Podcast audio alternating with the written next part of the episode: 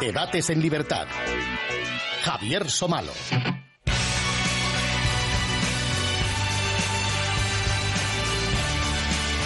¿Qué tal amigos? Muy buenas noches y bienvenidos a Debates en Libertad.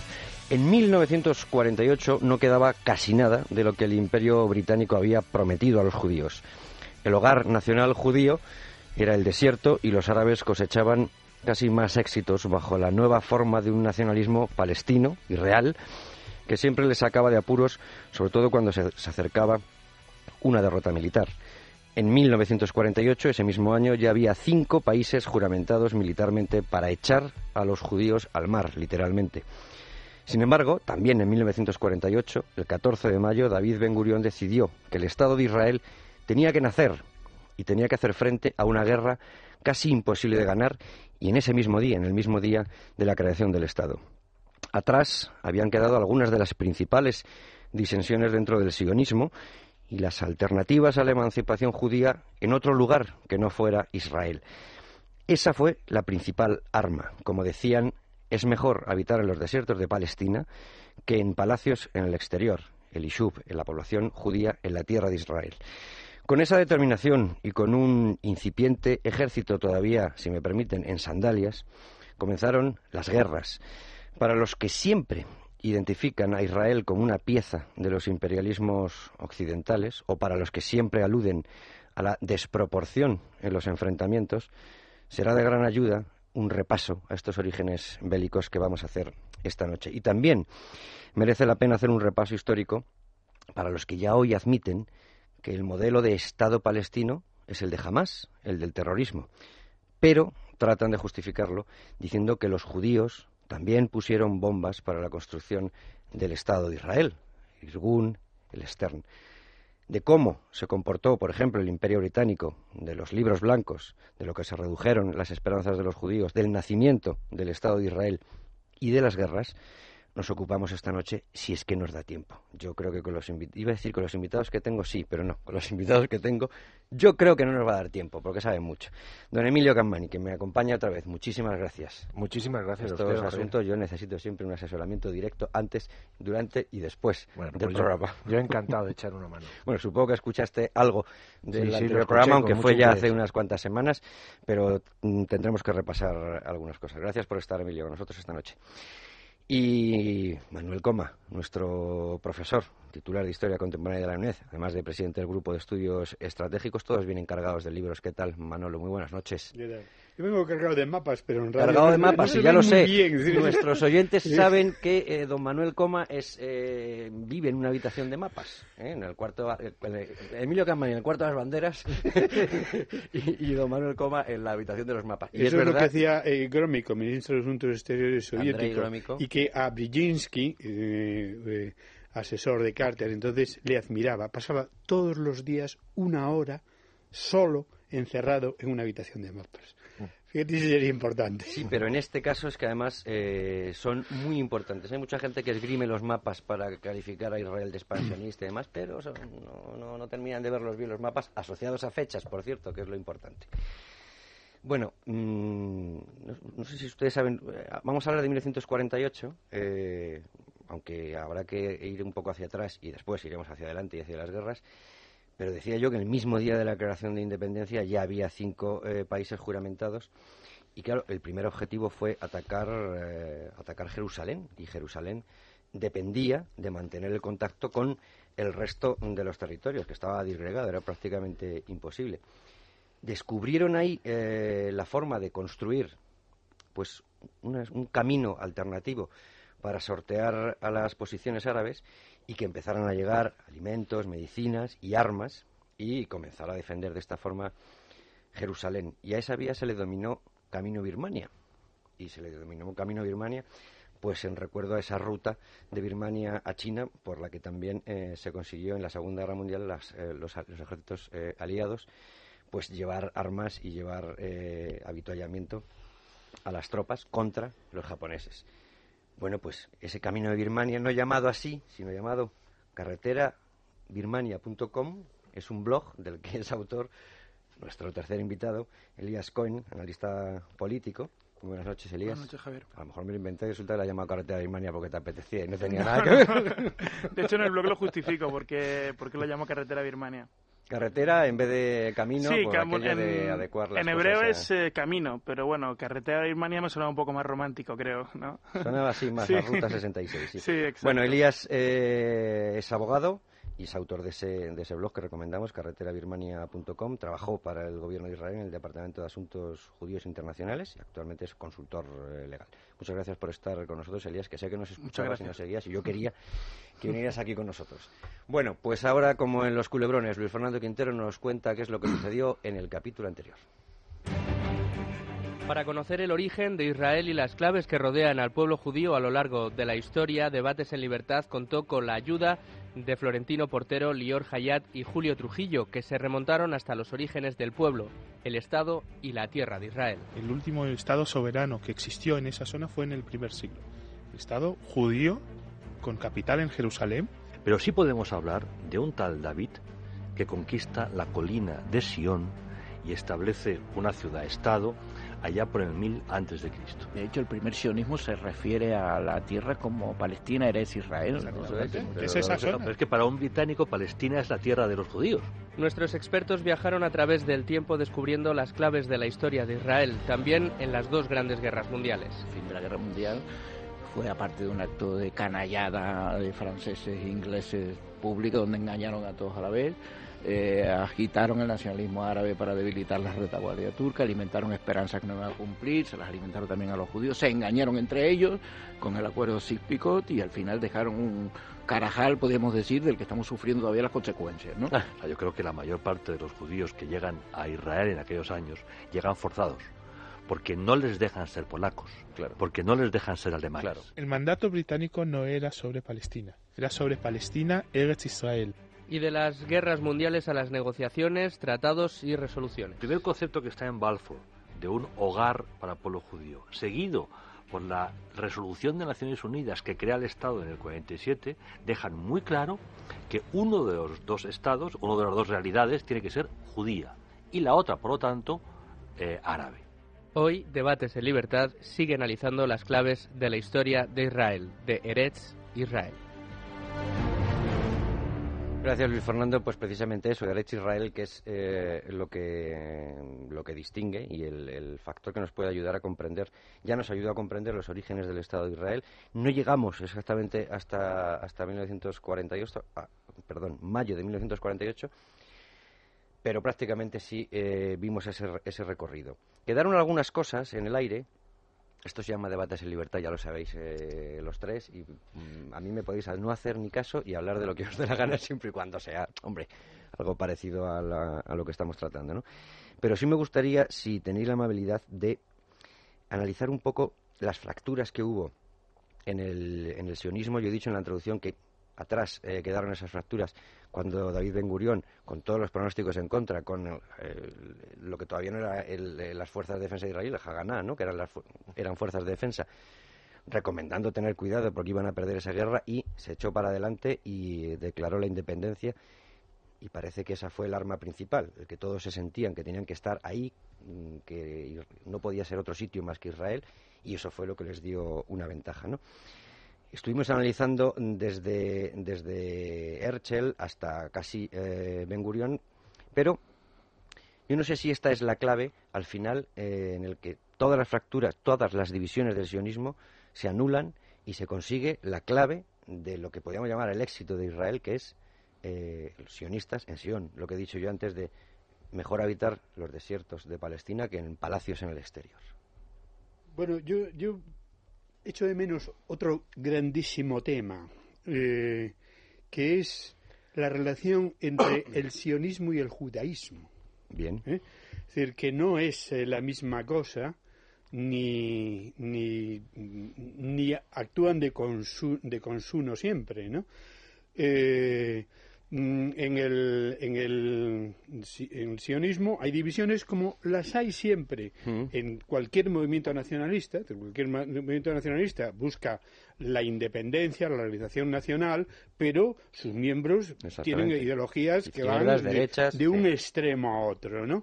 Eso no fue mm, tan importante en el, en el sionismo, mm, que era fundamentalmente mm, obra de socialistas eh, europeos. ¿eh? Eh, aunque hay la gran división importantísima que es la de el revisionismo, la de la de Jabotinsky, ¿no? Y eso tiene, es decir, no lo voy a tratar ahora, pero tiene una manifestación importantísima en los comienzos mismos de, de- de- de la guerra de independencia. Ahora, hay un gran tema que, que yo creo que tiene que ir saliendo poco a poco y que es algo mucho menos conocido ¿eh? fuera del área judía, que es la relación entre sionismo y, y- y judaísmo. el sionismo es una forma de nacionalismo y nace en la época de los nacionalismos europeos. Es decir, por supuesto, tiene una prehistoria larguísima, ¿no? Es decir, los, los judíos no pierden su identidad en una diáspora de más de dos mil años, porque la diáspora empieza después de, del, eh, de la segunda... eh, ¿Cómo se llama? No me sale la palabra. El- La rebelión de Barco Jubá. no, bueno, eh, no, el, el, el destierro. ¿Eh? Destierro. Del destierro en, en, en Babilonia. ¿no? Ya, ya hay una diáspora. Entonces, ya en la época, en la- eh, antes, de, antes de los romanos, ya hay Sí, las destrucciones de, hay de los judíos en templos. Europa, sí. judíos por, to- eh, por todas partes, en Europa y en, en lo que llamamos hoy día Oriente Medio. ¿no? Entonces, los judíos mantienen una identidad eh, eh, a, tra- a través de, bastante más de dos mil años, ¿no? Y siempre han brindado por el año que viene en Jerusalén. Ahora, eso no se convierte en movimiento de real hasta el- que hay un contexto nacionalista en Europa. Ahora, el sionismo no es lo mismo que el judaísmo. Es, que, claro, eh, para el, para el judaísmo, por lo menos el, el más ortodoxo, pero también hay divisiones en los, en, en los judíos, eh, incluso la idea de Estado para muchos de ellos es absolutamente rechazable.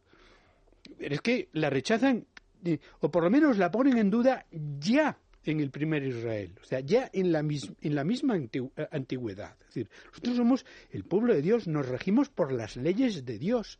No podemos crear un tinglado ¿eh? que tiene su propia dinámica, su propia lógica, sus propias leyes, ¿no? Entonces, esto que ya tiene antecedentes en la, en la antigüedad vuelve a plantearse en el desarrollo del, sionismo.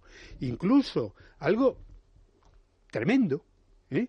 Es decir, hay judíos piadosos, ortodoxos, que van hacia la cámara de gas diciendo esto nos lo ha mandado Dios para expiar nuestros pecados. Hay una cita de rabinos eh, eh, húngaros ¿eh?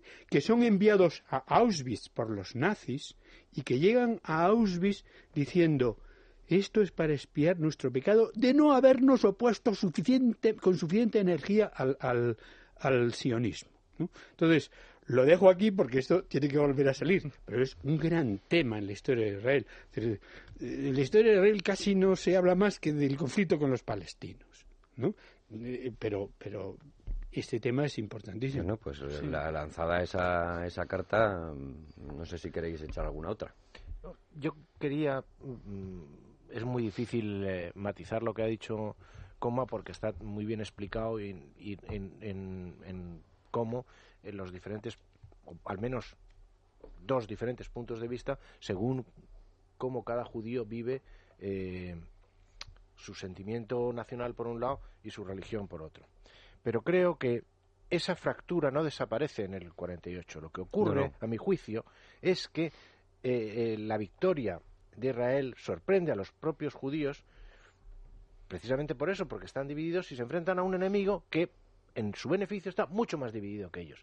Porque una de las cosas que yo creo que más o menos se atisbaba en el programa anterior, pero que quizás sea conveniente remachar, cuando en 1948 se plantea la creación de un Estado árabe en Palestina, bien a través de la partición, que era rechazado por todos los árabes, bien a través como un Estado único, que tarde o temprano terminaría comiéndose a los judíos, eh, los árabes no tienen claro qué es lo que va a ocurrir, en el sentido de que los egipcios esperan quedarse con Palestina, Siria espera quedarse con Palestina, Líbano piensa quedarse con Jordania, naturalmente Jordania piensa quedarse con lo que hoy es Cisjordania y con Jerusalén, y entonces a nadie le importa un pimiento lo que pase con lo que hoy conocemos como palestinos y que entonces eran llamados árabes, a los que de los que se podía discutir es si iban a ser egipcios, si iban a ser sirios.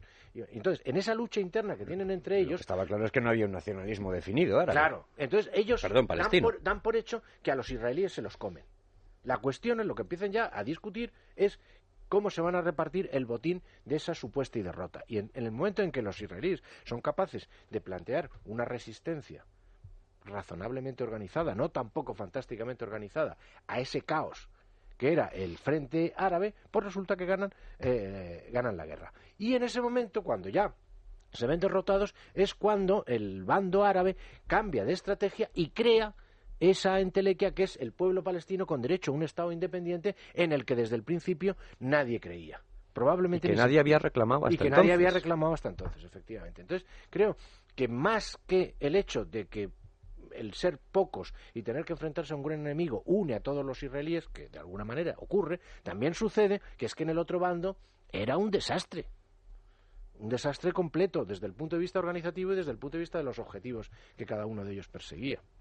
Bueno, yo, perdón, yo como judío puedo, digamos, vislumbrar un poco ese hecho algo oscurecido en la historia, que es la historia de Israel, del Israel moderno, que es la relación que hay entre religión judía, entre judaísmo, sionismo, pueblo judío. Es una especie de amalgama un poco, un poco difusa por la historia, porque a lo mejor si no se ve desde dentro, quizá mueve un poco la confusión. Eh, y aparte, yo creo que es muy, muy interesante porque es un hecho fundacional eh, la unión entre religiosos y sionistas, laicos, judíos, para la creación del Estado de Israel. Es algo muy importante y aparte yo creo que hoy día la religión en Israel tiene un papel muy importante. Y yo creo que ahí está uno de los, digamos, nudos gordianos de las relaciones que hay dentro de Israel, de los partidos políticos, los conflictos sociales. Entonces, si nos remontamos a, principios del siglo XX, ya existían, de hecho, eh, ya existían muchas poblaciones ultraortodoxas, por decirlo así. Measharim es un barrio, el barrio más ultraortodoxo de Israel. Es, tiene un barrio que tiene unos 300 años de historia, más o menos. En, Jerusalén. En Jerusalén. Ya había judíos en Measharim hace mucho, hace unos 300 años. Fuera de la ciudad vieja. Fuera de la ciudad vieja.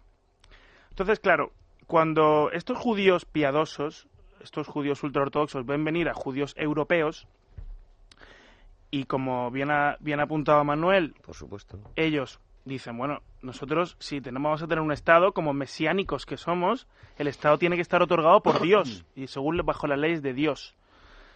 Claro, es una idea que Ben Gurión, Moshe Dayan, Jabotinsky y todos los líderes sionistas para nada tenían en cuenta porque la mayoría de ellos incluso eran ateos, ¿no?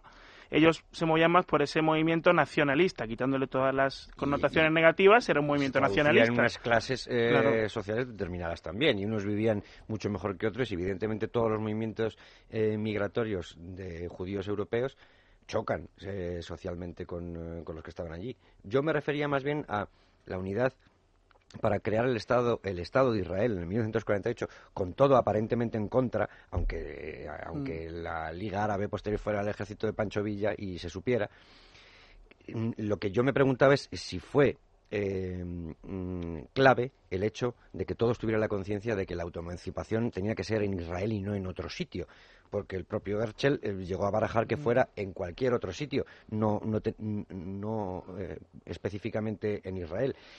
Entonces, mm, preguntaba si eso fue una de las armas principales para declarar... a, esas alturas... A esas alturas ya, ese, debate ya estaba, estaba arrumbado, ya, ya no había debate, eso ya no era debate, ¿no?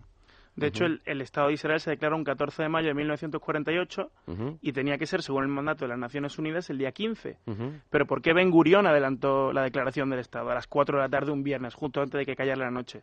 Porque venía el Shabbat, que es el día sagrado judío en el que no se puede trabajar ni crear nada, y menos crear un Estado y menos el Estado judío. Entonces él lo que buscaba era el apoyo de los religiosos, de, de Agudat Israel, que era la organización religiosa de, de, la que ahí nace, digamos, como una escisión Naitura y Carta, que son estos judíos ultraortodoxos que son antisionistas. Absolutamente. Y también de Agudat Israel nace el movimiento sionista religioso, que también está algo oscurecido en la historia, con la figura del rabino eh, Isaac Cook, de hecho, el, el, rabino Isaac Cook veía a Herzl, que era un, un, judío asimilado, laico, liberal, etcétera, lo veía como un mesías, porque había reunido, primero en el Congreso de Basilea uh -huh. en 1897, en el primer Congreso sionista, uh -huh. había reunido a todos los a judíos de todo el mundo después de unos 2000 años y después había conseguido eh, encender esa llama para que los judíos volvieran a su tierra ancestral. Entonces, claro, hay que tener en cuenta que antes de que se creara el Estado de Israel, la, nación judía era el libro, era el Talmud y era la Torah, era el estudio. Entonces, la religión ha sido muy importante, incluso, bueno, incluso para Ben Gurión, que era un líder laico. Yo tuve el placer de visitar su casa en el desierto, la casa donde pasó sus últimos días, en Sdeboker, y él tenía, él tenía los, las dos ediciones del Talmud, el Talmud de Babilonia y el Talmud de Jerusalén, y los estudiaba semanalmente porque, como él bien dijo una vez, nosotros cuidamos el libro y el libro nos cuida a nosotros. Entonces, ahí se ve porque el, eh, aunque haya una división entre judíos religiosos y haya muchas discrepancias políticas entre los partidos religiosos y partidos laicos hoy día en Israel, se ve que hay una relación recíproca entre lo que es el sionismo y el judaísmo porque los dos cristalizan en un movimiento nacional, básicamente, ¿no? Entonces, eh, el hecho de que Ben Gurión adelantara la declaración del, eh, del, Estado y la independencia. Es un síntoma de esa, esa para buscar el apoyo religioso de es un... comunión exacto. con, y que fuera un, un, movimiento. Otra pregunta que os quiero sí, bueno, perdona, yo, no, yo quería Venga, decir sí, sí. volver un poco a, a, tu pregunta original no es decir, aunque este tema no está en absoluto eh, eh, terminado porque actúa continuamente hasta hoy día en, en, en, la política y en la vida interna de, de Israel, ¿no? Y se va replanteando eh, de distintas de distintas maneras por ambas partes, por los judíos laicos y por los judíos y por los judíos pra creyentes, practicantes y, or y ortodoxos en, en, diversos grados, ¿no? Porque hay diferencias muy grandes, ¿no? Eh, pero bueno, esto, hablando de Israel, eh, eh deberá salir. Ahora, en, en la guerra de, de independencia, efectivamente, no sé si fue Emilio tú que habéis la, parte, la, parte que, la, palabra de que era un ejército de Pancho Villa. Ha sido, ha sido mía la expresión. Bueno, es decir, es decir, exagerado. Realmente es bastante impresionante ¿eh? que la, la, la, la Haganá, es decir, que eran poco más que unas milicias, ¿eh? claro, claro. que tenían fusiles, pistolas y algunas ametralladoras. Se defendían por supuesto, de los primeros ataques. Por supuesto, pero... no tenían aviación, no tenían tanques, no tenían artillería, no tenían armamento, armamento eh, pesado, ¿no? Eh, y que era una organización de los colonos, bueno, una organización de los de los sionistas, en el fondo era una rama de, de de el Mapai, ¿no? Del de Partido Laborista que fue sale Ben Gurión, eh, claro, que fue el que, creó, el que creó Israel, ¿qué tal? Mm, eh, salvo los eh, salvo los, los revisionistas. Entonces, eh, pues sí, es sorprendente que estas milicias salidas de una población de unos 600.000 personas, distribuidas, bastante, bastante separadas en, el mapa de la Palestina de la época, pues sea capaz de hacer frente a cinco naciones. Ahora, en realidad, a quien tiene que hacer frente sobre todo es a su equivalente entre los árabes de Palestina, ¿eh? que también conviene darle una vuelta a este tema. Es decir, árabes de Palestina. Es decir, no, no, no es que no haya un movimiento nacional, es que no hay una conciencia nacional, claro. es que no, no, se considera una nación. Y esto, y, este, y esta mmm, conciencia nacional que hoy día existe, por supuesto, entre los palestinos, ¿eh? Eh, y muchas veces enfrente a los otros árabes, diciendo, en, el fondo no nos apoya, pues esta conciencia más, es decir, realmente se, se, se cuaja en, en, la Segunda Guerra, en la guerra de, no, en la tercera, en la guerra de los seis días. La guerra de los seis días ¿Eh? Es decir, no, no, en, no en, la, en la guerra de independencia, no, no, claro. ¿eh? es decir, que en ese, en ese sentido no cambia nada, no todavía en la guerra de, Jue, de, de, Suez, de Suez, que es en el 56, ¿eh? sino sobre todo a partir de, de, del 67. O sea que, y, y ellos no lo ocultan en absoluto. Es decir, es decir, el nacionalismo palestino, la, la conciencia nacional palestina es fruto de la lucha ¿eh? contra la opresión, contra la ocupación, contra la, la invasión sionista. ¿no? Eh, entonces, eso no existe en, en, en, el momento de la independencia. Y sobre todo, aquí tiene, aquí tiene, ya digo, que enfrentarse son a las al ejercitito, a las milicias que también habían formado los palestinos, que desde luego eran muy inferiores. Y lo que mandaron esos cinco países, los cuatro vecinos más Irak, Más Irak. que no era vecino, pues era en general bastante poco. Pero es muy significativo que lo único bueno de calidad que enviaron fue la Legión Árabe jordana mandada por oficiales, formada por oficiales británicos, y eso fue lo único que tuvo éxito, es decir, conquistó Jerusalén. Formada por oficiales británicos en esa Transjordania y, y Y de- de- que, que era parte del mandato. Y además estamos hablando todavía de una época eh, en la que, bueno, hay un reconocimiento del Estado de Israel eh, por parte de los Estados Unidos, por parte de, de la, Bueno, Unión, de la Unión Soviética, So- sobre eso, sobre eso también Sí, hay sí, que hablar, pero, pero os dejo el tema. pero no entra todavía la Unión no Soviética mostrar. a apoyar No, no, eh, porque, a los árabes. Porque quien, quien más apoya el, el Estado de Israel en el momento del nacimiento de Israel es la Unión La Soviética. Unión Soviética, Quien manda armas por, or- por orden de Stalin es Checoslovaquia. ¿eh? Luego esas cosas cambian, cambian mucho más, evidentemente. Que, que quiere decir que todo eso cambia. Como cambian también todos los movimientos, eh, yo creo que hay que, hay que dividirlos en lo que sucede antes de la Segunda Guerra Mundial y después de la Segunda Guerra Mundial por un hecho evidente que es la SOA y que por eso a mí me cuesta comprender ciertos comportamientos de los británicos cuando ya eh, se conocía el holocausto, ¿no? Pero antes de entrar en eso sí me gustaría haceros otra pregunta que además algunos oyentes también la hacen y es la relación de, de, de- de Israel con, eh, o sea, de los judíos con los árabes y, y encontré una cosa que quería preguntaros, me la señalé porque digo esto se lo tengo que preguntar a estos tres que saben mucho. Y claro, estamos hablando de 1918-1919, la declaración de Balfour es en el 17, 18. 18. 17, 17, 1917. Balfour es en el 17, sí, sí, sí. sí. Y, es decir, un año después, dos años, es el hogar nacional judío, etcétera. Y es eh, una entrevista con, en- entre Weizmann y el emir Faisal, que era hijo de Hussein, de- líder del nacionalismo árabe, y que sería después eh, rey de Siria. Y claro, veis, se ve aquí una interpretación de la relación entre los árabes y los judíos que hoy resulta, resulta increíble. Cuando Faisal dice que son las dos ramas de la familia semítica y dice nosotros los árabes, especialmente los ilustrados, vemos con profunda simpatía al movimiento sionista. Haremos lo máximo lo que a nosotros concierne para ayudarlos en ellas, puesto que queremos darles a los judíos una ferviente bienvenida a casa. Em, dice, yo miro adelante, sigue eh, Faisal, yo miro adelante y mi pueblo conmigo hacia un futuro en el cual nosotros les ayudaremos y ustedes nos ayudarán, de tal modo que los países en los que estamos mutuamente interesados puedan nuevamente tomar su lugar en la comunidad de los pueblos civilizados del mundo. Dice también, el movimiento judío es un movimiento nacional y no imperialista.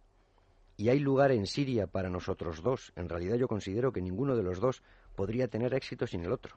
Estamos hablando de 1919. Yo creo que eso tiene relación con el movimiento, con el futuro, con la futura descolonización de la zona. El planteamiento eh, británico era eh, consciente de la inevitabilidad de la descolonización de crear estados que, fueran amigos de él. Eso en el periodo de entreguerras ya se empieza a ver y después de la Segunda Guerra Mundial es obvio. Y lo que hacen en Egipto o lo que hacen en Irak es exactamente eso, o lo que hacen en Jordania. Y los franceses procuran hacer exactamente lo mismo en Siria y en Líbano. ¿Qué es lo que pasa? A mi juicio, que donde interviene el asunto, que quien se carga todo esto es Estados Unidos. En el, en el plan de Stalin estaba apoyar el Estado de Israel porque le parecía muy natural que los norteamericanos apoyaran a los árabes. Ellos apoyan a los... eh, los árabes, al fin y al cabo, son... eh, cualquier Estado que forman es muy religioso y eso al comunismo le sabe mal. Por otra parte, el comunismo se supone que no tiene ningún problema de tipo racial ni de tipo religioso y está eh, la URSS llena de judíos, muchos de ellos eh, grandes figuras del Partido Comunista Soviético. ¿no? Eh, también, también purgados Claro. en, en la URSS, los, Claro. los, los- los judíos comunistas. Por un lado, la- por otro lado, si me, que me corrija Manolo si me equivoco, pero la actitud de Truman fue relativamente tibia, porque mientras por un lado empujaba a los británicos para que permitieran a los judíos emigrar a Israel, a los judíos que estaban liberados de los campos de Eso, eso sobre de todo después de la Segunda Guerra Mundial. Después claro. de la Segunda Guerra Mundial, la actitud de Truman es sí, le empuja a los británicos, pero no deja que viajen a Estados Unidos, porque mantiene las cuotas de, Sí. de migración judía a su país. En esa tibieza Stalin se lanza en apoyo de Israel. Lo que pasa es que Stalin no se ha dado cuenta, esto es un poco, claro, Estoy hablando un poco a la pata la llana, pero para, Es eh, Está muy bien para entender la historia hablar así. Pues Stalin no se da cuenta de que su país ha cambiado. La Segunda Guerra Mundial lo ha transformado completamente. Hitler invade Rusia y se supone que los comunistas, los soviets, van a defender el régimen bolchevique de la invasión nazi y son absolutamente incapaces de hacerlo. Quienes los defienden son los patriotas rusos. Cuando termina la gran guerra patriótica, no la gran guerra del comunismo contra el fascismo, no señor, la gran guerra patriótica. Esa era la que quería Stalin, la Que gran era la que guerra quería patriótica Stalin. de los rusos. Claro. Que, que es la que propagandizó La- la- Stalin. la que Claro. promueve él, Sí. claro. Claro, y, y- y fracasa estrepitosamente y se plantan los nazis a las puertas de Moscú. Quien sale a defenderlos son los rusos, no los comunistas. Ah, claro. Y entonces esa patria rusa que sale de la Segunda Guerra Mundial es completamente antisemita. Exactamente. Que es lo mismo que pasaba en Europa del Este, cuando los, los judíos pretenden ser alemanes, pretenden ser húngaros y no les dejan, a los judíos rusos les pasa exactamente lo mismo, que ellos quieren ser rusos y no los quieren, porque no los tienen. Pero añádele que los grandes comunistas rusos, Zinoviev, Kamenev y otros muchos, eh, han estado en la fracción antiestalinista. Es decir, han sido eh, eh, leninistas. Empezando por el propio Pero- Trotsky. Trotsky, pero- exacto. pero, claro, es Trotsky. decir, Es y- el ejemplo paradigmático. Efectivamente, es decir, y se los ha cargado a todos. Y Litvenko, ¿no? Litvenko también era, era judío o estaba casado con una judía, me parece. No sé, no te lo puedo decir ahora. Porque es decir, que ya tenía, es decir, que ya, ya tenía una mm, profunda, un profundo recelo de los comunistas judíos. Pero, pero mantiene dos políticas distintas, una para el interior y otra para el exterior. ¿eh? Y en cuanto a los americanos, ahí, mm, hay un, la, suerte importa. en todo, en las guerras, desde luego, y otras muchas cosas.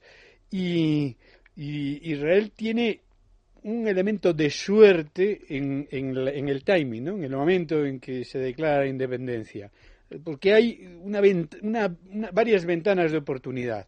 Y una de ellas es que eh, Roosevelt había cambiado de, opinión bastante con respecto a, Israel. Pensaba que no debía antagonizar a los árabes ¿eh? y era mucho menos propicio. Y la muerte de Roosevelt deja a, eh, eh, A Truman. a Truman, que aunque también mantuviese, digamos, una política eh, eh, que no es la misma que al interior que al exterior, de hecho, Truman sí sentía una gran compasión por, por lo que había sido el holocausto, por lo que habían sufrido los, los judíos, y, y en aquel momento es mucho más favorable a la creación del la- Estado de Israel, entre otras cosas también, es decir, para que se vayan allí y no, y no nos vengan todos aquí. Eh, claro, y además conocían lo que el sufrimiento de los judíos en la zona mm, controlada por Alemania, y, pero no en la zona soviética, que esa se tardó mucho más en conocer porque se escondió mejor. Pero Javier, en el origen de todo esto, que es la pregunta que tú hacías Sí. cuando ves al, al, al, al rey favorable a la formación del Estado, es que eso ocurre muy poco detrás- después de la declaración Balfour. Entonces, Claro, estos- un, un año después, pero Claro, quiero decir que cuesta...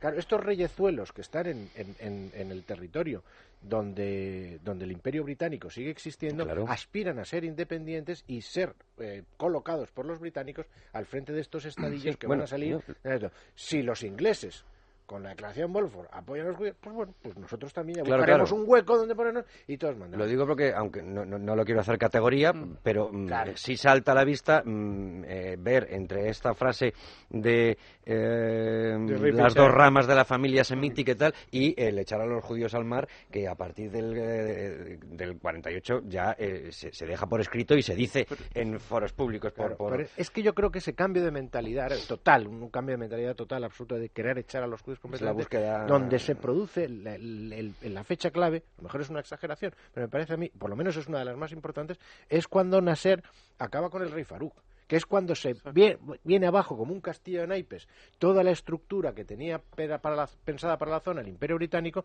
entre otras cosas porque ya ni tiene ejército bastante ni capacidad económica para mantener eso. Y en el 56, cuando llega el canal de Suez, el, el conflicto Sí, de no, Suez, que ahora- ahora y iremos los con ingleses piden a los americanos que, bueno, oye, que esto tal, y los americanos dicen, no, no, perdona, pero no, nosotros esto de los imperialismos europeos de la antigua Francia afuera, y entonces es cuando se consolida esa nueva situación donde los ingleses no pintan nada y donde esa declaración que tú has leído pierde todo su sentido. Es bueno, yo esto lo hacía para que estos señores me ayudaran a mantener mi chiringuito, pero no solo es que no, no, no quieren, sino que es que no pueden. Y entonces ya todo cambia. Elías. También hay que tener en cuenta que el rey Faisal o el sultán de Turquía que habló con Herzl, que le estuvo de acuerdo con Herzl a, a cederle lo que era la Palestina histórica a cambio de que se pagara la deuda exterior del, del Imperio Otomano. No son el partido Baath, no son la hermandad musulmana, o sea, estamos hablando de, de un liderazgo árabe previo Claro, claro. al partido supuesto. que, que es una escisión nacional socialista árabe del partido nazi, o no había todavía entrado el, eh, la hermandad musulmana con fuerza, Sí. primaveras árabes aparte, Ni ¿no? el muftí de Jerusalén. Ni el mufti de Jerusalén, por supuesto, que, que lo recibió Hitler en, en audiencia en audiencia estatal, de como un jefe de Estado. Sí, sí. Entonces, este, digamos, estas monarquías tribales, porque son básicamente tribales, no tienen nada que ver con luego la dinastía de los Assad en Siria, Por supuesto. que el partido Baath, luego Saddam Hussein, tambi- eh, Saddam Hussein en Irak, también el partido Baath, o luego el Líbano, que el, todo lo que es Líbano y lo, lo desestructurado que está, ahora Cuna ahora Ah, de, cuna ahora de Hezbollah. de Hezbollah y de todos los a- a- etcétera. ataques Quiero decir de que es, un, es una fase previa a to- es- esa hostilidad contra el pueblo judío viene luego. O sea, eh, no viene de esa monarquía tribal que, que habitaba la zona. Bueno, pero se, se fragua en el periodo de entreguerras. Es decir, eh, cuando se va produciendo la alilla, o la aliyá, ¿no? Sí, aliyá, aliyá, Aliyá. es decir, eh, cuando están llegando, la agencia judía está enviando eh, judíos a Israel, están comprando tierras y tal, ya, ya, ya empieza a producirse un rechazo. local. Pero yo- ahí es donde quiero entrar porque- eh, no, esto, Porque esas esto ya aliyás- no- por más que una de las políticas que sigue el sionismo es mm, buscar los territorios que están más vacíos. Los territorios donde hay Hombre, de menos entrada le dan, le dan el. Negev, o sea que... puro desierto. Es decir, y buscan eso, es decir, para evitar el conflicto. Cosa que tiene una significación enorme, porque los las zonas pobladas por árabes son zonas mm, de poblamiento continuo desde la más remota antigüedad. Es decir, que en su tiempo habían sido las zonas judías. O sea, están, están, no digo que no Sí, sí. renunciando, pero no están reivindicando Y- y Florentino ¿eh? las nos dio- zonas más específicamente judías. Y sin embargo eso no es suficiente. En el anterior programa, Florentino Portero nos dio cifras eh, eh, de, de los movimientos migratorios árabes y es sorprendente y, lógicamente, como eh, al calor de- de- del bienestar que se consigue en los asentamientos judíos crece de forma, de forma tremenda. ¿no? Pero eh, es importante porque la compra de tierras y, eh, y las aliyás, ¿no? También aliyás porque es como lo leo, eh, también son, eh, también son prohibidas en un momento determinado y, y- y muy racionadas en otro por, por los británicos en los sucesivos libros blancos, que luego haremos una alusión a lo que dice Ben Gurión sobre los libros blancos en, frase, la sí. Segunda Guerra Mundial. Mm. Hay que luchar eh, Contra con- los británicos, contra los británicos como, s- como, eh, si, como si no hubiera guerra mundial, como si no, no, espera, es- es- y hay que apoyar a los sí. británicos como si no hubiera libro blanco. Eso es, Sí. eh, más o Mm. menos, sí. Es, Mm. debemos luchar contra Hitler como si no existiera Mm. el libro blanco y contra el libro blanco como si no existiera Hitler, bueno. ¿eh? que es una forma de, de- de ganar las dos posiciones. Esto en la Segunda Guerra Mundial, que lucharon eh, al lado de los aliados, por supuesto. Yo digo, de la evolución de, del- de- del, eh, los británicos desde 1917, desde esa declaración de Balfour, del Hogar Nacional Judío, hasta el 48, claro, distingo la línea esa antes de la Segunda Guerra Mundial, pero en el 1922, que es ese primer libro blanco, ya hacen una... El primer mandato. Mandato. El primer mandato de la Sociedad Nacional. Sí, eh, hacen un- una distinción mm, que a mí me parece clave, ¿no? Dice que Palestina en su totalidad, o sea, que en Balfour no se consideró que Palestina en su totalidad deba convertirse en un hogar nacional judío, sino que se estipuló que tal hogar habría de fundarse en Palestina. Y dejaron claro también que el Ejecutivo sionista no tiene parte alguna en la administración general del país y empezaban a limitar la capacidad, o sea, la inmigración a la capacidad económica que tuvieran eh, y después eh, poniendo cuotas, ¿no? Quiero decir, en 1922 ya hay un, un salto cualitativo, ya mm, de lo que se prometió, por supuesto, mm, todas las reparticiones que había habido antes, eh, cómo está mm, de dividido el territorio eh, con, el, con el desierto del Negev, etcétera, ya vemos que cuatro años después es todavía peor. Si pasamos después al, a- al siguiente, al de 1939, que ya eh, se sabía quién era Hitler, aún peor. Quiero decir, mm, ¿cómo veis? Y yo aquí, aquí miro también a Emilio, ese comportamiento del Imperio Británico. Luego ya iremos incluso a, Churchill, que era prosionista y sin embargo también. eh, Pues porque la política de los británicos está tra- en tratar de conservar el imperio británico bajo otra forma, un poco al estilo del príncipe Salina. Todo tiene que cambiar para que todo siga igual. Entonces, quieren ir introduciendo cambios, pero que ellos ser la fuerza fundamental. Y evidentemente un Egipto eh, del rey Farouk es mucho más fiable que en un Estado sionista que no sabemos cómo va a terminar resultando. Entonces tratan de combinar esos, esos sus compromisos eh, formales con sus intereses nacionales y la conservación del imperio hasta que se dan cuenta que es que va a dar igual que el imperio se ha ido a freír Te voy a hacer la pregunta también, como, tú decías antes, así. eh, A la pata la llana, sí. eh, sí, y más forma. ¿Se portó bien o se portó mal? Los británicos nunca se portan Nunca se portan. o se portan mal. Son Ellos británicos. son británicos. Lo que ellos lo, lo, lo, mejor que tiene tratar Bueno, con luego ellos- te pregunto por los franceses, hombre. Esos son peores. No son malos La colonizadores. famosa frase de Palmerston, ¿no? Inglaterra no tiene amigos permanentes ni enemigos permanentes. ¿sí? Lo que tiene son intereses permanentes. y, y desde ese punto de vista la ventaja que tiene es que son previsibles. Se, se sabe lo que van a hacer o lo que o, o se puede calcular lo que van a hacer si uno conoce bien cuáles son sus intereses. Alguna vez se equivocan y van en contra de ellos, pero normalmente es muy fácil saber lo que van a hacer si uno conoce sus intereses y lo que ellos tratan es de preservar eso.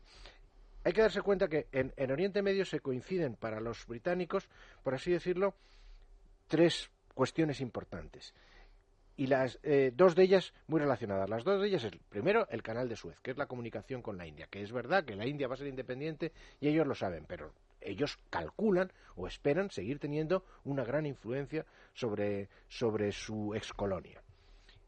Y luego, el petróleo, que poseen sus empresas petrolíferas en Oriente Medio y que tiene que llegar a Europa precisamente a través del canal de Suez. Y luego, geográficamente, ese es el punto intermedio entre una zona y otra, aparte de que está muy cerca de lo que de siempre fue el gran juego y la división de esferas de influencia con Rusia y demás.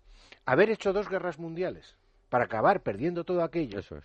pues desde su punto de vista no tenía mucho sentido.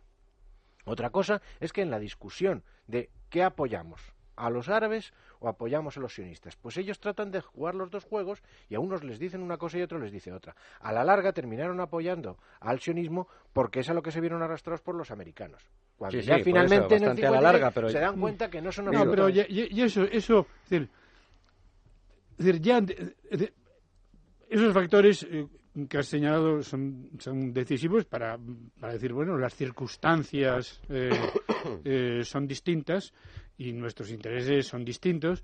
El petróleo, aparte de Persia, está en tierras árabes. eh, y, y, las- y la Segunda Guerra Mundial, pues eh, digo, la Primera Guerra Mundial ha cambiado muchas cosas, eh, pero también está el hecho de que se encuentran en el mandato palestino con problemas con los que no habían pensado. ¿Eh? Que cada vez aquello es para ellos cada vez más un nido de avispas, ¿no?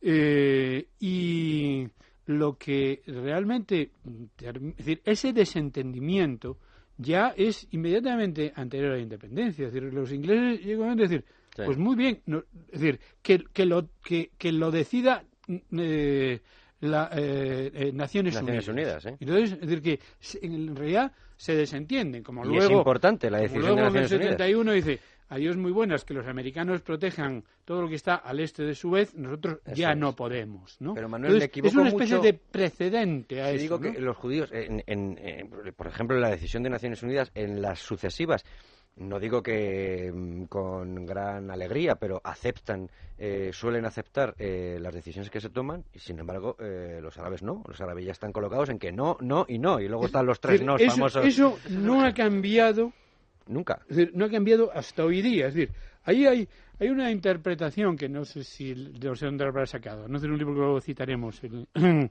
eh, de, de Daniel Johnson, La historia de los judíos. Paul, Paul Johnson. Eh, Pa- Paul Johnson, perdón, Paul Johnson, esa, esa coneja. una, una enorme cantidad de, de libros siempre de, Sí, sí. de grandes temas, ¿no? Eh, y una idea que me, que me llamó la atención, y, y yo digo, probablemente la ha tomado de alguna parte, ¿no? Pero las pone muy bien, es que los judíos son por, por una mm, enorme tradición histórica pactistas. Es decir, los judíos han vivido siempre bajo la férula de otros, ¿eh? más o menos dura, más o menos tolerante, pero siempre han tenido que, que sobrevivir y siempre han tratado de hacerlo negociando, aceptando las condiciones que hayan podido aceptar, Eso hasta es. las peores, Las peores. esperando que al año que viene. ¿Eh? Yo recuerdo haber leído hace tiempo Vamos, el ejemplo de Jerusalén, ¿no? También. sí, una expresión que me parece que es de, de, de Yiddish, de, de- no sé si habrá entrado en el hebreo, ¿no? Pues, en que, yiddish, claro, dicho que en decía, yiddish. ¿eh? En Yiddish, sí. Y yo creo que es de Yiddish, ¿no? Una expresión que, que venía de, de, de una anécdota de, de, de judíos rusos eh, que decía algo así como "Mm, el año que viene el, el varón puede haberse muerto, ¿no? Entonces ya mucha gente no sabía cuál era el origen de la expresión. Pero el origen de la expresión es que el varón, eh, un, un- un noble ruso, los quería echar de sus tierras, ¿no? Entonces a un judío mm, ingenioso se le ocurrió, es que no recuerdo los detalles, pero algo así como, como convencerle al varón de que los perros pueden hablar. Es decir, que, es decir que yo, yo les, en un año yo le enseño a su perro a hablar, ¿no? Entonces, ah, bueno, pues quedaros un año más. Y, y le dijeron, pero tú estás loco, ¿qué va a pasar dentro de un año? Dice, dentro de un año a lo mejor se ha muerto. Si no, nos vamos, pero hemos ganado un año, ¿no? Entonces, los judíos son pactistas por naturaleza. Entonces, han estado siempre dispuestos a aceptar las condiciones menos malas Sí, sí, sí. posibles, ¿no? Y los, y los árabes es absolutamente todo lo contrario. Los árabes se extendieron por el mundo eh, a punta de, de- a filo de espada ¿eh?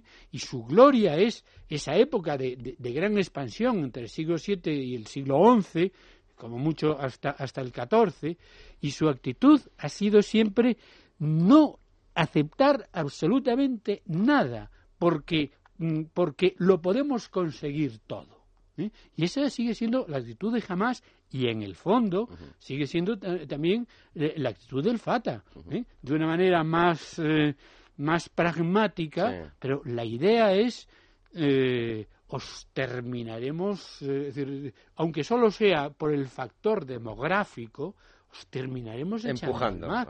y no ha cambiado nunca Hacemos una breve pausa y seguimos avanzando, que tenemos que avanzar unos cuantos años. Debates en libertad. Es radio. Ya estamos otra vez aquí. No, ahora sigues. Estábamos consultando mapas. ¿eh? Con, con, eh, ¿con quién va a ser? Con, con don Manuel Coma. Y es verdad, y estábamos hablando. La voluntad pa- pactista, la tradición pactista, o que lo llevan en el ADN, eh, pactar eh, los judíos. Y, y se ve en los mapas que mucha gente pone como ejemplo. Y desde luego el primer mapa que podemos ver de la repartición, eh, hablabas Elías, que es como un, un aspa. Es decir, que es que hay un- un- dos vértices que se tocan imposibles para mantener una- un- un territorio. Por eso hablaba yo de- del camino de Birmania también, ¿no? Absolutamente imposible, con toda la población aislada. Y luego un 60% de territorio en desierto, en el desierto del Negev. Y sin embargo les parecía bien. Las diversas modificaciones que había les seguían pareciendo bien. A los árabes siempre les parecían mal. Y continuamente sigue, el- sigue el Israel estando bien todas las negociaciones después de la guerra de seis días. De los seis días está la famosa conferencia de Jartum de los tres noes. Sí, la- me No refería yo a los tres noes antes no con- al- por Jartum. Exacto, es eh, Israel siempre está dispuesto a negociar, siempre ha tendido la mano para la negociación. De hecho, cada cada cinco o seis años últimamente tenemos una conferencia de paz en la que el último intento fue el año pasado en Jordania, en la que Israel está dispuesto a negociar, ceder y al fin y al cabo se puede con el mapa adelante se Israel está dispuesto a, bueno, pues os quedáis esto, os damos lo otro, es lo que se llama en inglés los famosos land swaps, los intercambios de tierra. En Ginebra, la última conferencia de paz, Olmer le ofreció a, a Abbas, le ofreció el 100% de la tierra, con intercambios eh, dando tierra israelí a cambio de a cambio de colonias que ya Israel ten- que ya se han convertido en ciudades, ¿no? Como las que hay al sur de Jerusalén, una que se llama Betar, que es muy grande, o Efrat, ¿no? Y ese es el germen del problema, lo que decía Manuel, que es que ellos, y también re- recalcaba Javier, que es que ellos no quieren a Israel allí. Ese es el germen del problema. Porque una negociación, al fin y al cabo, con alguien razonable no, que acepta no solo no lo quieren, sino que creen Mm. eh, que pueden conseguir lo que lo- a lo que aspiran, es decir, Correcto. eliminar. eh, es decir, eh, su ejemplo es los estados de los cruzados. Es decir, eliminamos a Además los lo cruz- ponen, además eliminados a- ponen ese claro, claro, claro. Y lo pone... eh, Perdona que te interrumpí. Sí, no, no, tranquilo. Pero es eso, ese es el germen del problema. Eh, no hay otro, porque si otra parte acepta tu existencia, no hay ningún problema en llegar a un acuerdo. Pero cuando la otra parte no acepta tu existencia, sea jamás que eh, clama abiertamente por la destrucción del Estado de Israel, o sea Fatah, que bueno, más pragmáticamente, ahora parece Salam Fayyad, no sé si está todavía caído en desgracia o no, pero Salam Fayyad una vez le, le preguntaban si se sentía si se sentía ofendido porque le comparaban con el Ben Gurión palestino, decía que no. Digamos que parecía que había un liderazgo palestino que parecía aceptar a Israel, pero al fin y al cabo ese es el problema del liderazgo palestino, mitos de sangre y terror para destruir a Israel. De hecho, en el 64 cuando se crea la OLP, ¿cómo es el mapa, cómo es la bandera de la OLP? Es lo que es el Estado de Israel. Ese, ese- ese- esa es su bandera. es- ellos claman por el Estado de Israel. To- todo lo que es actualmente el Estado de Israel no, no reconocen a otro a otro Estado. Ellos quieren todo- toda la tierra para ellos. De hecho, es, es paradigmático también que en el 64, cuando Gaza es de Egipto y, y Cisjordania o, o el- la ribera occidental es del reino de Transjordania, ellos, los palestinos no reclaman a esos dos a esos dos países, no les reclaman ese territorio. Lo que ahora ellos sí reclaman, eso era de Egipto y eso era un, día de Egipto y Jordania. Y entonces ahí vemos cómo nace el- el- eh, la ideología palestina, el liderazgo manchado en sangre de, acabar con Israel y echar a los judíos al mar que tanto que tanto clamaban a ser. Por apoyar la, frase de Manuel Coma, eh, pues por ejemplo, el que fue secretario general de la Liga Árabe, no sé si lo pronuncio bien, Hassan Bayá, no sé si... está En aquel momento, ni que era en el En 48. aquel momento, exactamente, dice, será una guerra de exterminio y una matanza momentánea de la que se hablará como de las matanzas de los mongoles y de los Ah. cruzados. Está mal traducido. Es momentus, no es momentáneo, es de, de gran importancia. Ah, pues está mal traducido, me alegro saberlo. Luego cito quién es el traductor de esta.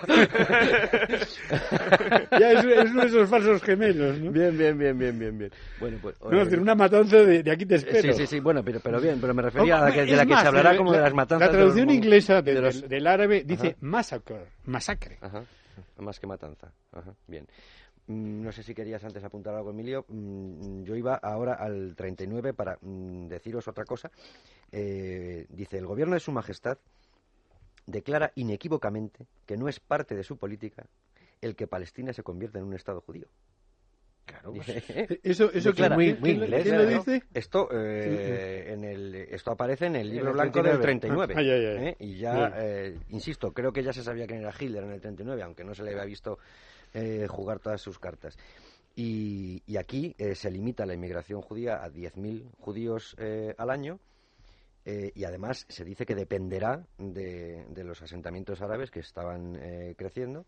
Y se dice también que el alto comisionado recibirá poderes para prohibir y regular las transferencias de tierras. Una No, pero una es absolutamente cierto que nunca se define qué es un hogar nacional. No, claro. ¿eh? Y al no definirlo, quiere decir que estás excluyendo un Estado nacional. Claro, claro. ¿Eh? Pero, o sea, en ese sentido, pero sí Bueno, dice que, no- lo- los, los británicos que habría de fundarse siempre mantuvieron en- la ambigüedad. En Palestina, dice siempre Manuel. Ya. Eso sí se dice, en Palestina. Correcto, pero, Pero una eso- vez más, una vez más, admite la interpretación no en toda Palestina. Es como la famosa resolución exactamente. 242, que eh, eh, eh, eso sí que es la madre del cordero, ¿no? La resolución de, del 67, la que pone fin eh, a la, la- la- Cuando, vamos, no es que ponga fin, sino que cuando se pone fin a la guerra, las Naciones Unidas adopta es- esa resolución y dice el restablecimiento mm, eh, de... de las es que no recuerdo ahora exactamente pero se refiere a las fronteras me lo sabía de memoria se me ha ido. territorios y no menciona Los qué Mm. dice, no, y hay una diferencia de artículo. Es decir, en, en, en inglés viene sin artículo, no dice de los territorios, En otro dice, y en otro dice de, de, de territorios, de- que, es, que- que es más al general. revés, al revés.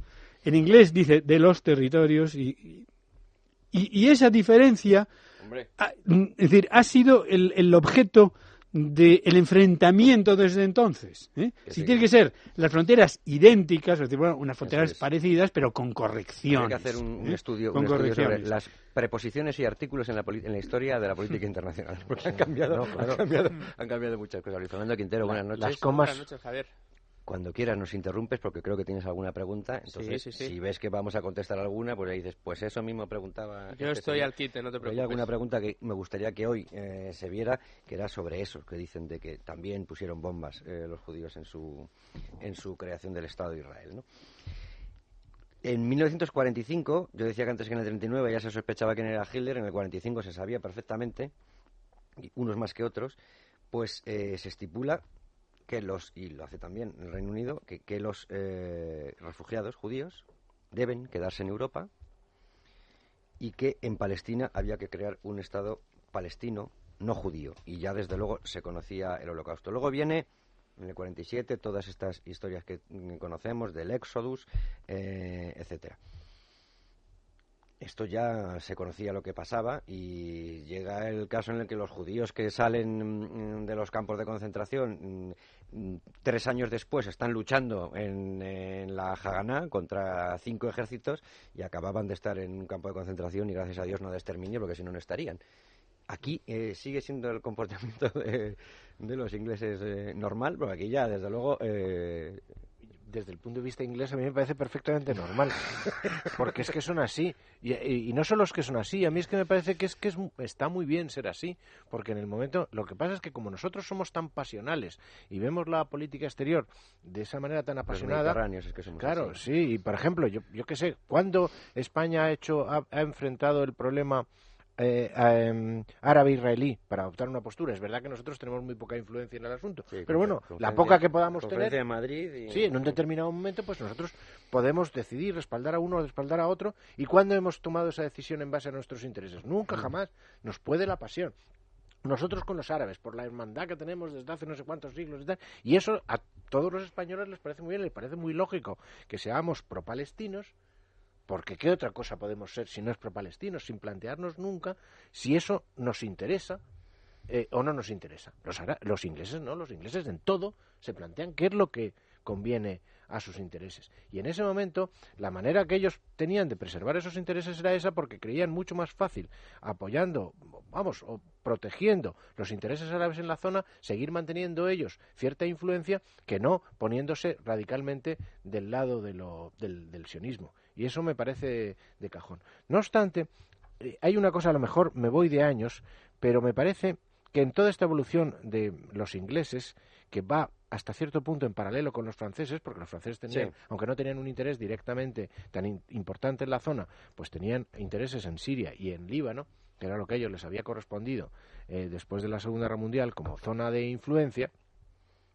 Eh, cuando finalmente llega eh, Suez en el 56, se produce un acontecimiento fundamental para la Guerra Fría, aunque Oriente Sí. Medio y el conflicto árabe-israelí tiene su propia historia al margen de la Guerra Fría, se producen unas interferencias muy notables. Y en este caso es el conflicto árabe-israelí eh, transformando la Guerra Fría. Porque, por un lado, los ingleses se dan cuenta de que ya no son lo que eran y entonces deciden arrojarse en brazos de Estados Unidos y desde entonces prácticamente no es posible reconocer eh, circunstancias y históricas donde ayudar, haya- a, ayudar a Israel que, Sí. que, que- que quizá, quizá ni la necesitaba esa ayuda lo que pasa que por el afán Porque de como los tener aliados Sí, como, como los americanos lo hacen, pues ellos se lanzan, abandonan su vieja política árabe y total, Farouk ya está fuera en Libia, el rey que habían puesto, eh, lo- Gaddafi se lo había cargado y tal, pues bueno, pues oye, pues, pues nos vamos con los americanos y a donde haga falta. Pero en cambio los franceses reaccionan de manera completamente distinta y es cuando los franceses, bueno, ya los franceses lo habían visto el asunto eh, desde antes, pero a un cierto momento eso es lo que les decide a tener una política exterior y de defensa completamente independiente de los Estados Unidos, armarse nuclearmente y, y actuar en- con arreglo a sus intereses al margen completamente de los intereses de Estados Unidos. Eso en el conflicto árabe-israelí no tiene mucha importancia, pero en lo que pasa en África sí, y todavía siguen interviniendo los franceses en África completamente al margen de los intereses de los norteamericanos y defendiendo exclusivamente los suyos, como está ocurriendo en Mali.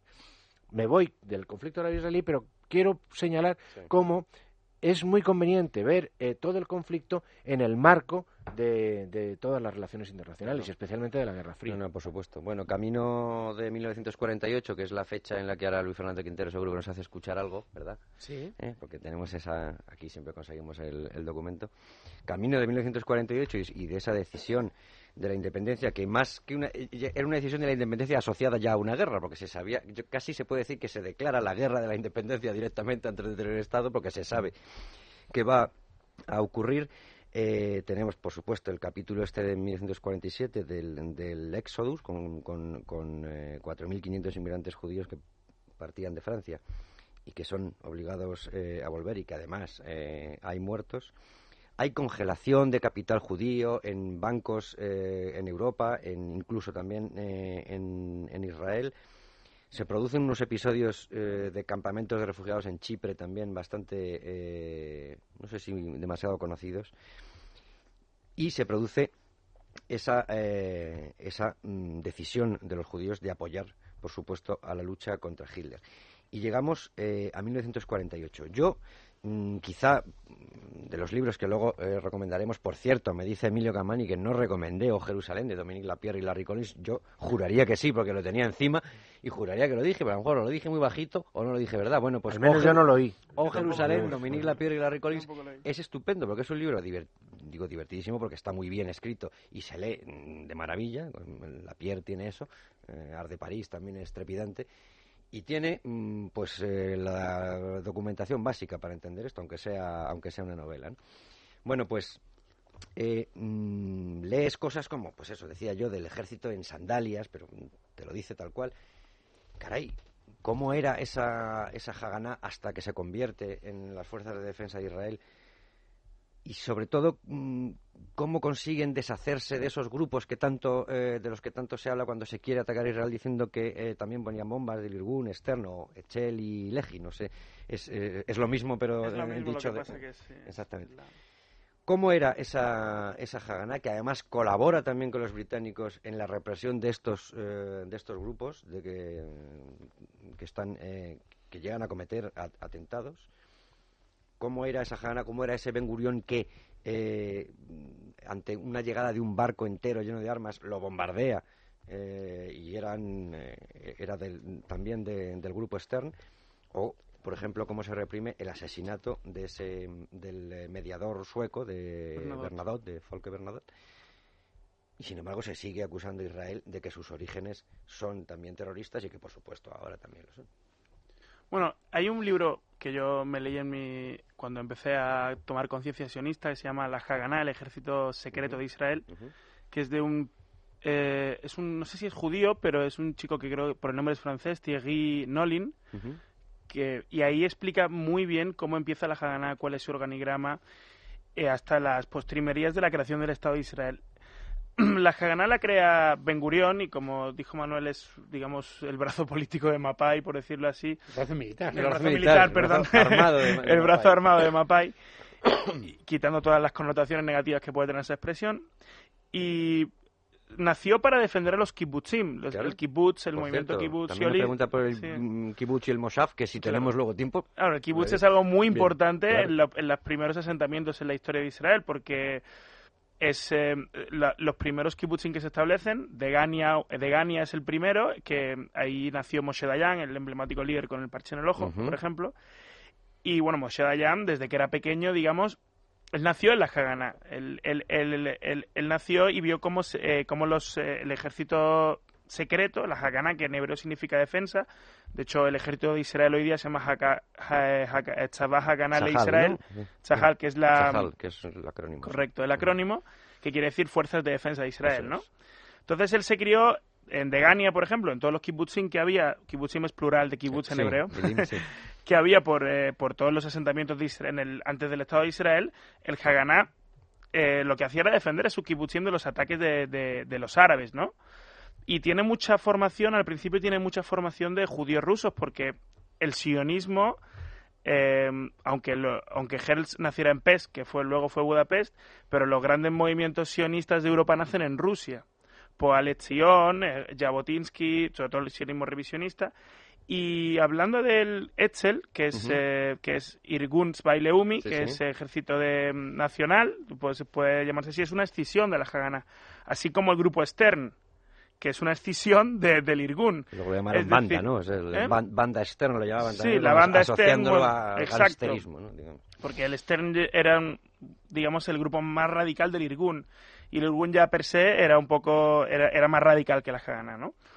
Entonces, eh, es cierto que se ponían bombas, es cierto que Menachem Begin, que luego fue primer ministro de Israel, luego alcanzó la paz con Egipto, por Eso es. ejemplo, él fue un internacionalmente fue bus- eh, buscado por terrorista internacional. No había ningún tipo de duda que él era el líder del Irgun y, y él mandó que el Hotel King David, King que era la base del ejército británico, 80 muertos, se bombardeara. británicos, Exacto. judíos, árabes. Exacto, el Irgun también hizo la matanza en Deir Yassin, que la propaganda árabe y la propaganda pro- palestina ha distorsionado hasta hasta hasta ser una una comparación loca de hasta ver una comparación loca de cifras, así como luego sabréis Shatila, que no creo que lleguemos, pero ha pasado lo mismo, ¿no? Cuando hay cuando, cuando a lo mejor hay alguna mano israelí en alguna matanza siempre se suben las cifras, Sí, ¿no? sí. Sobre todo en la matanza de Deir Yassin.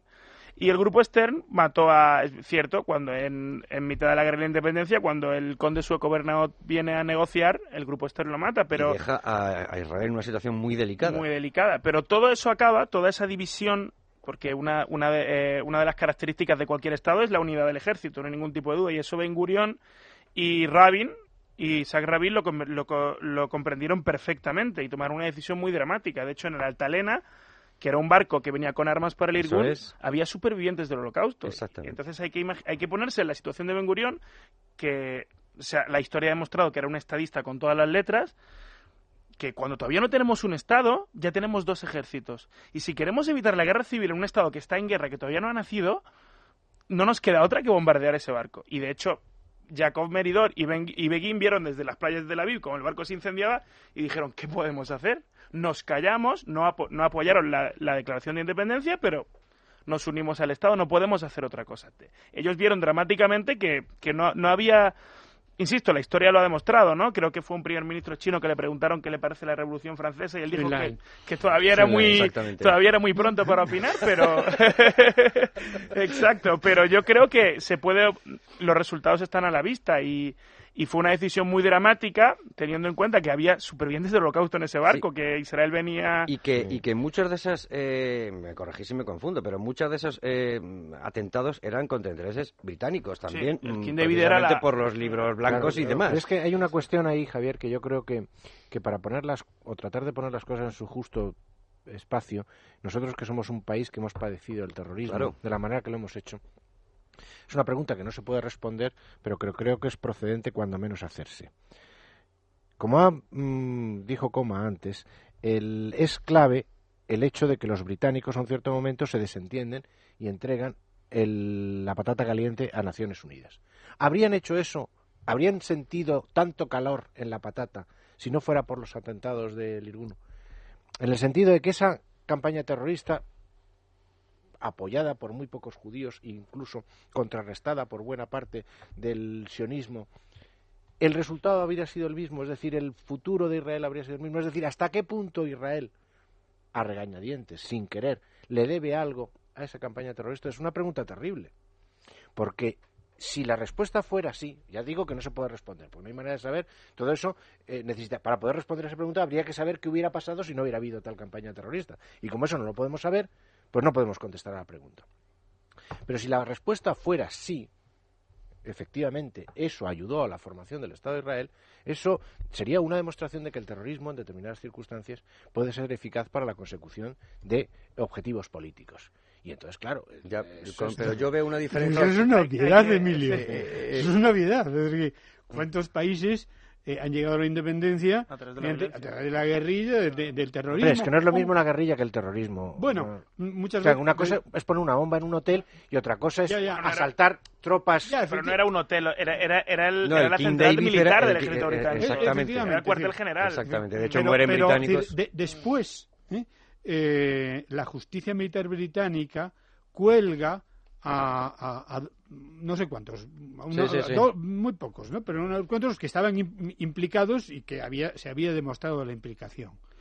Y Irgun ya había previamente secuestrado a dos eh, sargentos británicos que no habían tenido nada que ver en el asunto y los colgó también.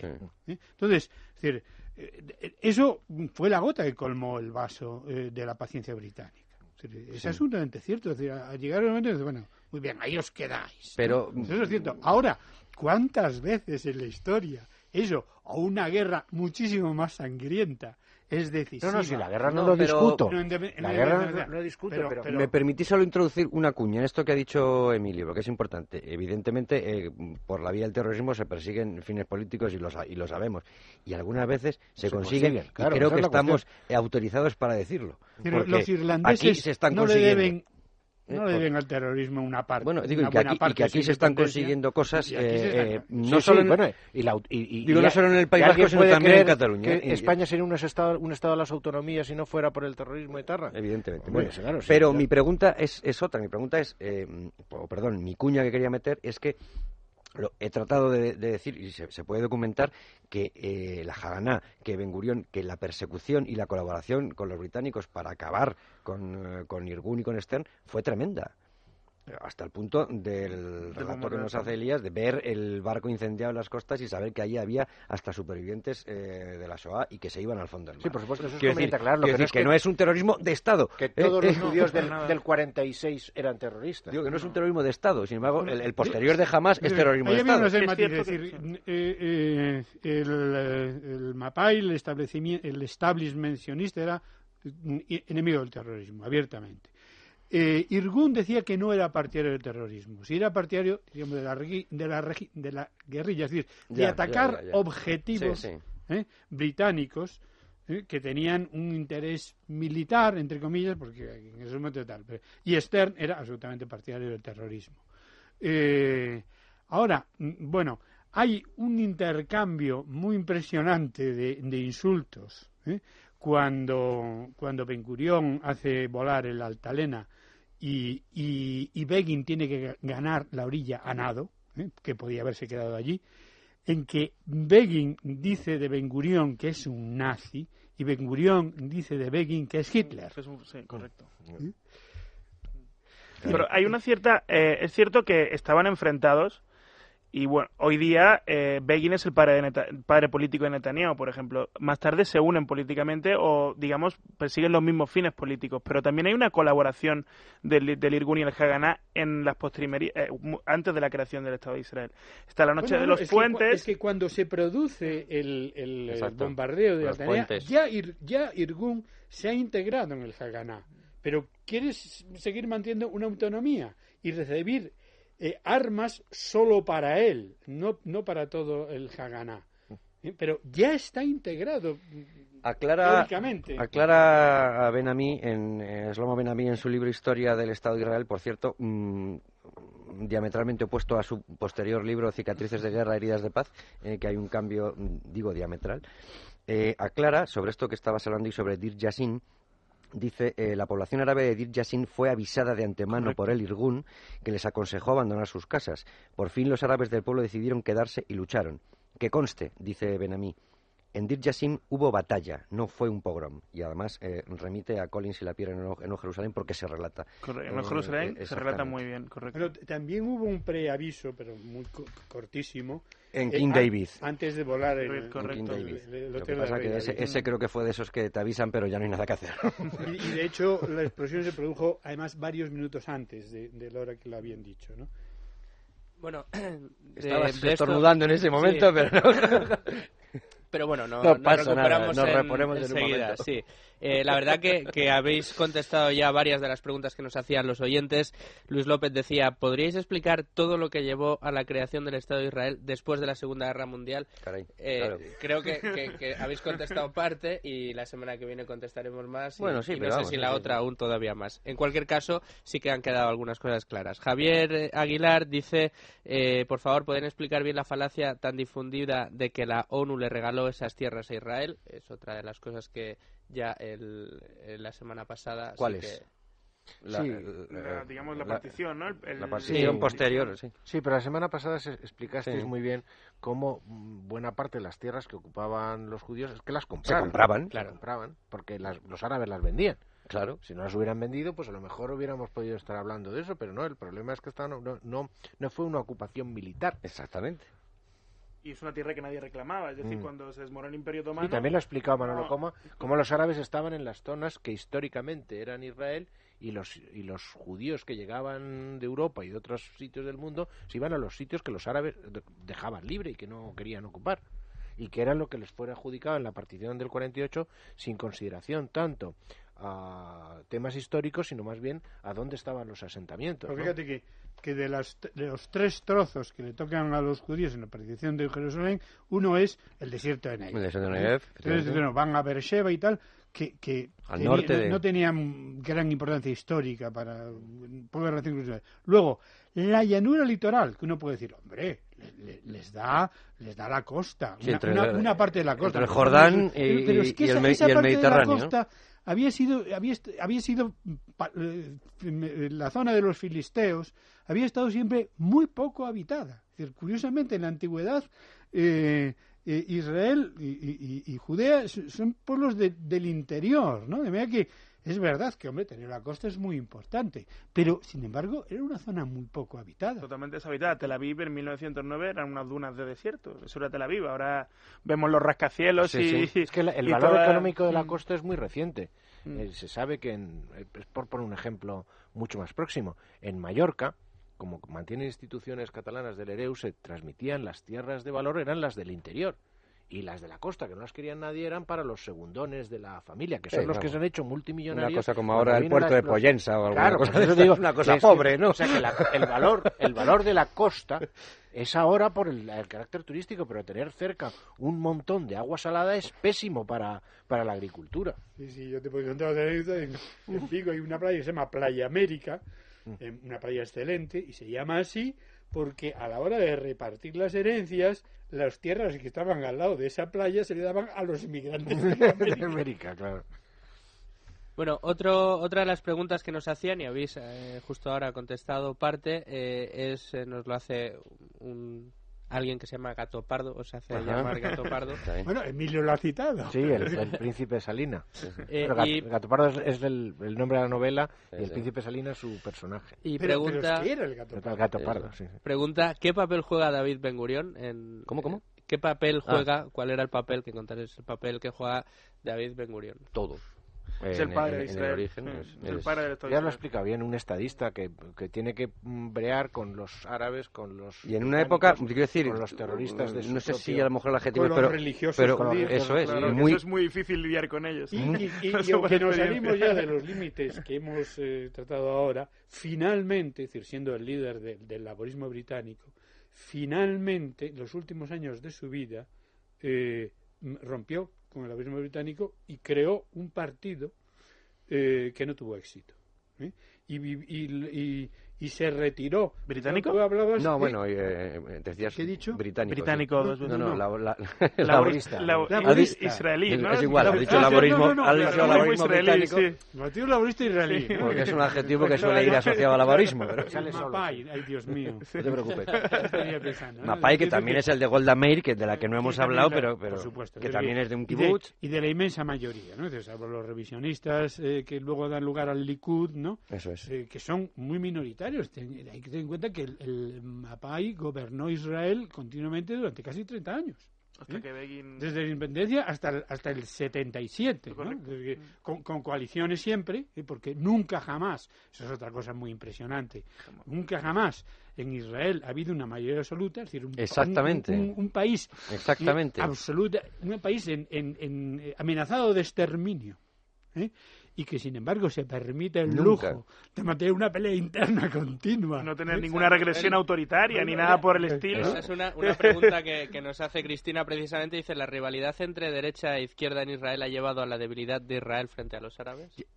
Perdóname que int- reintroduzca Mm. esto, pero es que antes de entrar aquí hablábamos, antes de entrar al programa, hablábamos de una cosa parecida mm, de lo que sucede en Israel, lo que sucede en Estados Unidos. Hay cosas que están claras, mm, aunque haya opciones políticas, incluso aunque sean diametralmente opuestas, ¿no? No sé si, si eso es así eh, o no, pero claro, que jamás haya habido eh, mm, Una mayoría absoluta. una mayoría absoluta, un intento de algo, de un golpe de Estado, es de- que es, jamás. es que es especialmente Es- notable un país tan amenazado. Hay una cosa clara que como, tienen, ¿no? como ni siquiera en, en política exterior y en defensa son capaces de ponerse de acuerdo, de decir, bueno, en esto estamos de acuerdo. Pues no, ni siquiera en eso, porque es natural que haya debate entre izquierda y derecha acerca pues de la protección social que tiene que haber, los subsidios, no sé cuántos, los contratos laborales, en fin, lo que es la política. Crisis económicas enormes que ha pasado Israel. eh, Pero un país tan amenazado parecería lógico esperar que izquierda y derecha estuvieran de acuerdo en cómo se defienden esos intereses eh, que son vitales eh, del Estado. Pues no, pues ni siquiera en eso. eh, alguna vez lo han estado cuando, cuando efectivamente el conflicto eh, es- mm, eh, deviene eh, abiertamente en, En guerra, guerra. pero si no es así, eh, pues se discuten, están discutiendo constantemente si los asentamientos eh, de colonos son correctos o no son correctos, si se deben desmantelarse, qué clase de ofertas hay que hacer a los palestinos, cómo tienen que ser las relaciones con Estados Unidos, cómo tienen que ser las relaciones con Turquía, se tiran los trastos a la cabeza si uno mm, del, si el gobierno fracasa en determinada negociación, qué hay que hacer con Irán, y eso es, no sé si es admirable o no, la verdad es que no lo sé, pero el caso es que es así. Es admirable, incluso aunque no fuera positivo. ¿no? Exacto. Pero, Sí, pero que- es extraordinario. exactamente, Es digno de admirable, sí, No, digno de admiración. extraordinario, ¿no? Exacto, exacto. Pues sí es cierto que se han puesto de, de acuerdo en muchas, eh, muchas actitudes, sobre todo en defensa, ¿no? El muro de seguridad, del cual siempre hay que mencionar, a mí me gusta mencionar que antes de ese muro había atentados suicidas todas las semanas, ahora no hay ninguno, no es que haya uno o dos, es que no hay ninguno. Ese muro fue una propuesta de la izquierda, la cual llevó a cabo la derecha, por ejemplo. Yo creo que en temas de seguridad y en temas de defensa, y sobre todo con la importancia, la suma importancia que tiene el ejército en Israel, yo creo que en temas de defensa no ha habido nunca grandes divisiones. Ahora a lo mejor con Irán porque se ha politizado un poco. Netanyahu, yo estuve en el, año pasado en el acto de Yom HaShoah, del Día del Holocausto, en el Museo Holocausto, en Yad Vashem, y Netanyahu, el 80% de su discurso fue de Irán, y eso a la izquierda ni al centro sentó nada bien, porque utilizó el Día del Holocausto para hablar de Irán y de la amenaza de lo que era Irán. Entonces, estos temas un poco más actuales, vivimos una era en la que hoy día todo el mundo puede escribir sin filtro ni nada, y hay mucho más debate político en la sociedad, sobre todo en la israelí, que siempre está además... eh, siempre está además a las, a las últimas en lo que a nuevas tecnologías se refiere. Creo que a lo mejor hay un poco más de división en, en estos temas defensivos, insisto, en temas internos, el tema de la religión y, y los privilegios que tienen los religiosos en Israel, o el tema de los asentamientos, eso es algo increíble como discuten. eh, por hacernos, Mm. por trasladar la importancia, eh, o sea, el peso real de, de- del es Sahal, ¿no? Bueno, las fuerzas de defensa sí. israelí. ¿A qué lo podíamos comparar? Quiero decir, es, es, es un peso institucional eh, indiscutible, es eh, Bueno, ten en cuenta que todo israelí, los chicos tres años y las chicas dos años, además hay muchas mujeres, sí. muchas. De hecho, es, eh, el otro día venían de Guardian, que es de Guardian, insisto, sí, sí, sí. venía un artículo eh, alabando cómo el ejército de Israel promociona y trata a las mujeres. Y mm, dos años las chicas, tres los chicos. Y bueno, es una institución que se refleja muy bien en Startup Nation, que ha creado no, no solo que es una institución de la que todos se sienten parte, en la que ya cuando tienes 15 años tienes que pensar a qué unidad vas a aplicar tú. Es una especie de, de- no, es, eh, no es el, no es la mili que conocemos, no, es algo, es algo mucho más pasional en ese Pero sentido, supongo ¿no? que se lleva eh, un altísimo porcentaje de los presupuestos. Eh, hay tantas cifras y tanto manejo de cifras, pero se dice que entre el 50 y el 70. No, De- en, en términos de Producto Nacional Bruto estaba en el 60. Sí. ¿eh? Per- perdón, perdón, perdón, perdón, qué disparate. En el 6. Sí. En términos de Producto Nacional Bruto está en el 6. Nosotros estamos en 0,6. Eh, bueno, sí. ¿eh? O sea, 10 veces menos. Y, eh, y Barak, ministro de Defensa, eh, que, que no se presenta ahora a las elecciones, ¿no? Eh, además que termina su carrera política, eh, con la primavera árabe ¿eh? y con el triunfo de los islamistas en Egipto, dijo que no había más remedio Que elevarlo. que elevarlo al- Cañones o mantequilla. 10% del Producto Bruto, porque hay que reforzar la frontera del Sinaí. ¿eh? Pero llevaba muchos años en el 6, eh, que es altísimo. En Estados Unidos está en el 4. ¿no? Ujú. Eh, nosotros, ya digo, en, cero- en 0,6. Sí, y no es precisamente una historia de, de toda de éxitos, porque es verdad, y eso se queda en, los libros, que en la Guerra de la Independencia, en, seis días, el, el- norte lo tienen eh, absolutamente controlado, después hay una tregua de un mes, vuelve a haber otra tregua de un mes, pero se dan cuenta después de la, de la primera tregua de que, eh, ojo, que esto lo llevamos nosotros por la mano y ganamos. Y quizás después pecan un poco de, de excesos de éxito, ¿no? En Yom Kippur, en- Yom Kippur, sí, en la, en- en la crisis de Suez. Hay una... No, so- so- no, sobre todo- es sobre en la crisis... Es, los no, seis días es hay en, una- es en los seis Después días de cuando hay una anticipación, es cuando se relaja y tal, y se confía. Y, y la Eso guerra es. de de Yom Kippur es un ataque sorpresa de, de Egipto. Ya, pero me refiero, el ataque sorpresa de Israel es en, es en los Es en seis el- días. la guerra de los Es seis en los días. seis Los días. seis días. Y que se dice ahí que es cuando se dice que el carácter imperialista porque eh, cuenta con Claro. ya con apoyo con apoyo exterior dice Benamí que mm, el apoyo fue ridículo y que lo hicieron simplemente por tener la sensación Bueno, de que único- tenían un el- aliado no Claro, el único apoyo yo creo que exterior sería los Mirage, que era el avión que tenía, o bueno, ahora tiene F-16, pero lo- la aviación israelí que es que tiene una aura incluso mítica en esta, en Israel, el- un piloto Sí. es como si para entendernos, es como un futbolista famoso en Israel. Los pilotos son están muy élite, vamos. Sí, sí, son la élite, digamos, del Estado porque bueno, la, eh, al ser un país tan pequeño, la defensa sobre todo depende del aire. Entonces, en la guerra de los seis días, el único apoyo creo que serían los Mirage franceses, el único apoyo exterior. ¿No tenían ya los F4 Phantom en, en la guerra de los seis días? Y es que a mí me suena una imagen de ver un, ¿De un F4? F, de un F4 en la guerra de los A lo mejor era una mala traducción. a lo mejor era una mala traducción, como me ha pasado a mí con lo de momento. Pero vamos, como imagen no se confunde un Mirage con No, un no, no, F4 los se Mirage eh, eran, eran muy característicos.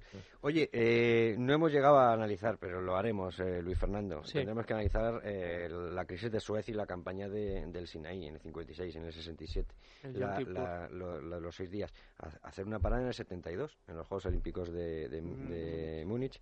Y por supuesto después hablar de, de Camp David, de la devolución de- del Sinaí, del asesinato de Noel Sadat, de cómo luego, como decíamos en el programa anterior, eh, Yasser Arafat eh, aprende la lección y dice, no, yo mejor la paz, no.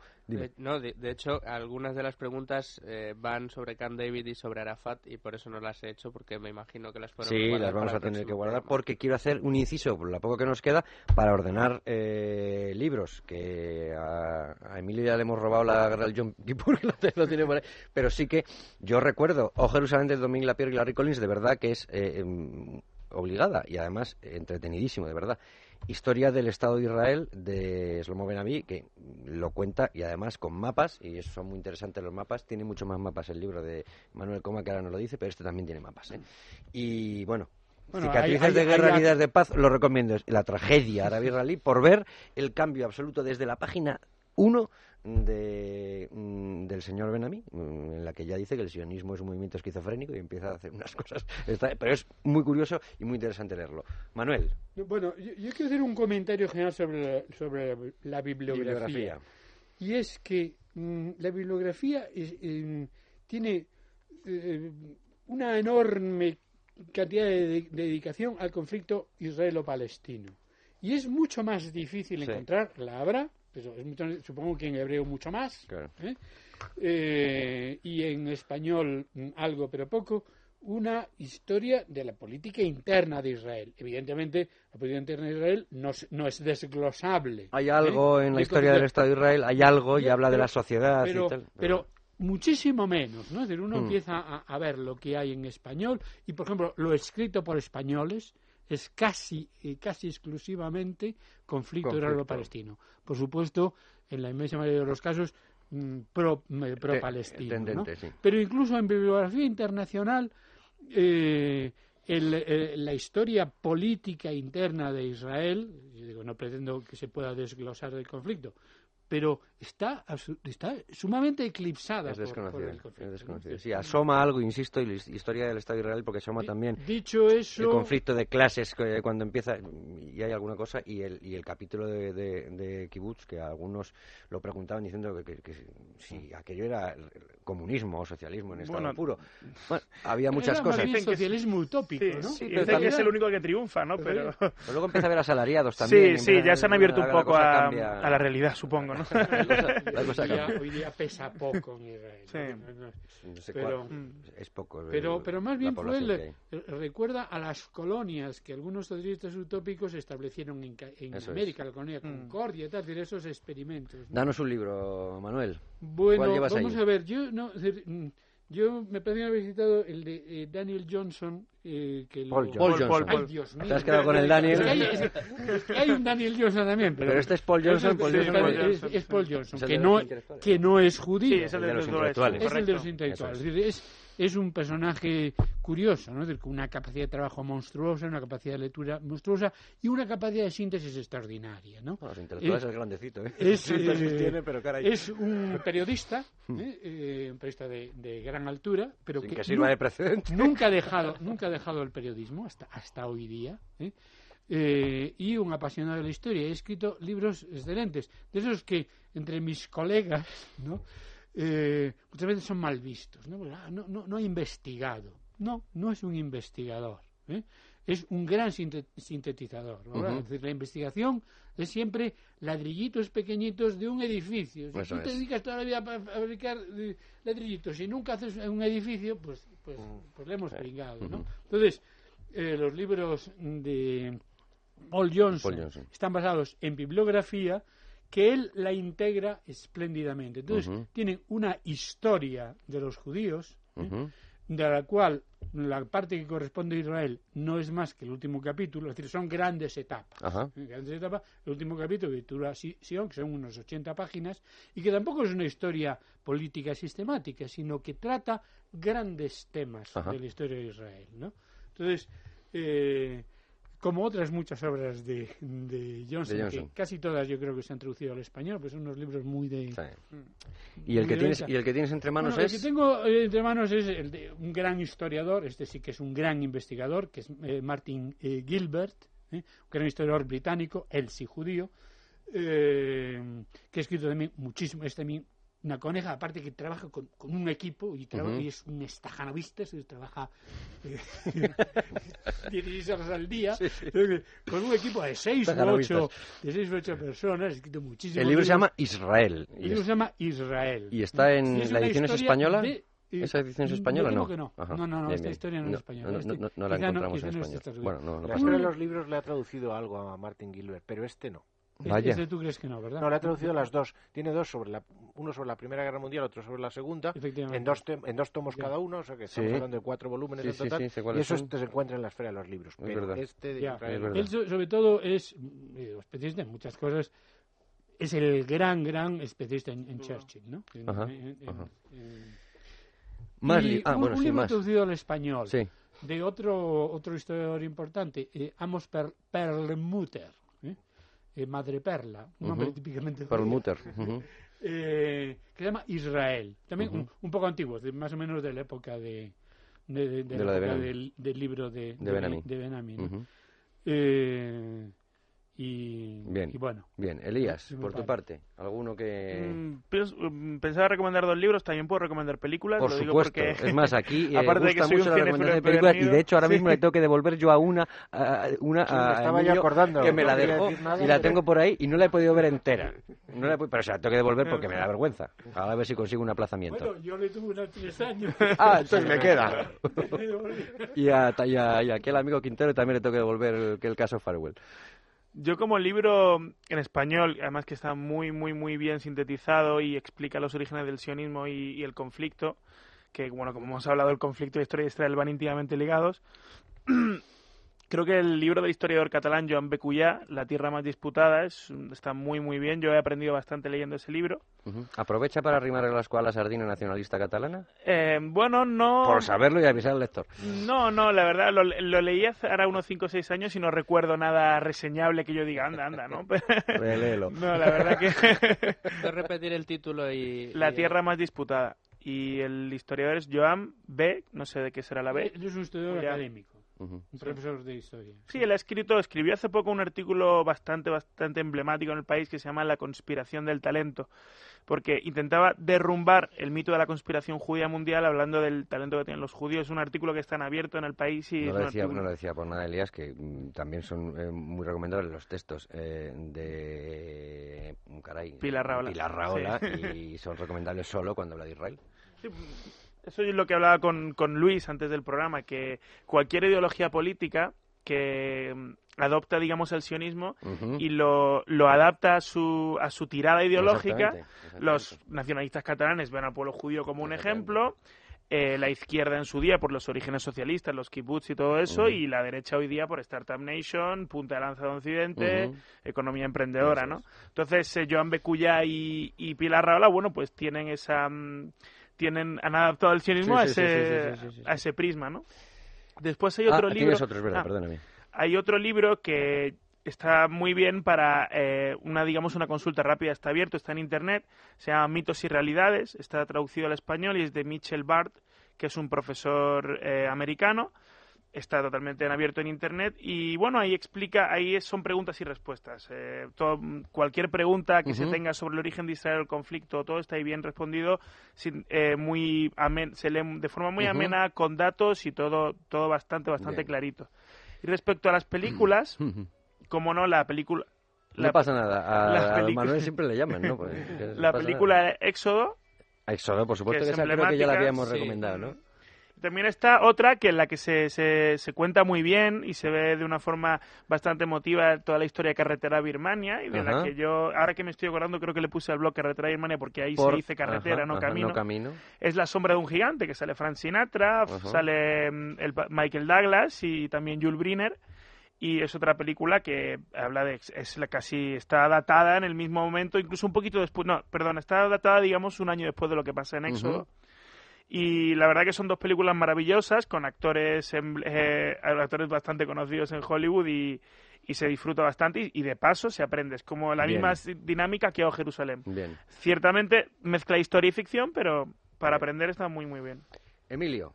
Bueno, yo solo tengo eh, este libro, La guerra del Yom Kippur, que es de Chaim Herzog, es de un militar que participó en la guerra y por lo tanto tiene todas las ventajas y los inconvenientes de un primera mano pues obviamente pierde objetividad, pero a cambio tiene el, el, calor de la, de la, de la inmediatez. Y sobre todo lo he traído porque es de Inédita Editores, yo creo que esta editorial ya cerrado es de un, de un tipo que, que salió de Salvat y que se ocupa de historia militar. Y como es tan poco frecuente la historia militar en nuestra... ¿Quién es, has dicho? Es un, es el, editor no me acuerdo cómo se llama, pero es un señor que estaba en Salvat y que y que editaba. Le está, llamando al mismo para encargarle, para encargarle un libro. De, de historia militar. No, pues ¿Cuándo aprenderé yo a manejar estos aparatos? ¿Quieres que te lo ponga No te preocupes, él te lo pone, no te preocupes, Manuel. Pero yo, si me, si me lo permite, Javier, quería terminar con una anécdota buenísima de Golda Meir. De Golda Meir que la cuenta Henry Kissinger en, en sus memorias. Golda Meir visita a Nixon por primera vez eh, cuando Nixon acaba de ser elegido presidente de los Estados Unidos. Nixon no es que tuviera una historia de antisemitismo, pero no estaba, no destacaba por, por ser eh, eh projudío. Y entonces en el discurso que hace Golda Meir alaba el, el projudaísmo de Nixon, por judaísmo que en realidad era inexistente. Y sí, sí, se quedó pasmado de la inteligencia de Golda Meir al decir, porque inmediatamente le dio a Nixon una reputación de proteger, de proteger los intereses judíos que inmediatamente Nixon tendría que preservar y, conservar, ¿no? Y luego en el, el se quejaba o le hacía gracia a Kissinger cómo Golda Meir lo trataba como una especie de sobrino predilecto, como si ella fuera una, una vieja tía que lo invitaba en la embajada a tomar el té con pasta. y, es, eh, ya hay un poco idea de la manera de hacer la política exterior de Golda Meir, que tiene esa imagen de... No, no, ya. ¿Se, puede, ¿Se, puede, contar un chiste verde en ese programa? Eh, sí, por supuesto, ¿Eh? ¿Eh? por supuesto. Es que es un chiste que recuerdo del momento, porque yo soy viejo y entonces mm. nací incluso antes de la creación del Estado de Israel, no me voy recordando. Pero después de, fue primera, de primera ministra en la época en la que apareció la minifalda. Mm. Y entonces decía que Golda Meir no podía llevar minifalda porque si no se le veía. en relación a lo de Kissinger y Golda. Hay parecido sobre Margaret Creo que es una leyenda urbana. Se cuenta que Kissinger y Golda Meir se, intercambiaban cartas. Golda Meir, eh, Golda Meir, digamos que es una leyenda urbana. No, no, no hay una. Yo no he encontrado una, una bibliografía que lo apoye. Pero bueno, sabéis, vosotros sabéis que el hebreo se lee de derecha a izquierda, correcto, ¿no? Como el árabe, con todos, como los idiomas semíticos. Entonces, en esta en este intercambio de cartas, Golda Meir le decía a Kissinger, bueno, Henry, tú eres judío, échanos una mano, tal y cual. Insisto, es una leyenda urbana. Y entonces le contestaba a Kissinger y decía, mira, Golda, yo primero soy americano, luego soy el secretario de, Estado de Estados Unidos y luego soy judío. Y entonces Golda Meir le contestaba, Henry, recuerda que aquí leemos las cosas de derecha a izquierda. es muy buena. Pues aunque no sea cierto, es muy, es muy buena. Y de hecho este... Eh, en la Presidential Conference, que es una conferencia que patrocina Simón Pérez, que es la que estuve en junio, Kissinger fue el premiado y Simón Pérez, y yo creo que haciendo un guiño de todo esto, le dijo, bueno, Henry, que sepas que te recibo aquí como judío y como americano. Yo creo que, supongo, haciendo alusión a esa leyenda urbana, ¿no?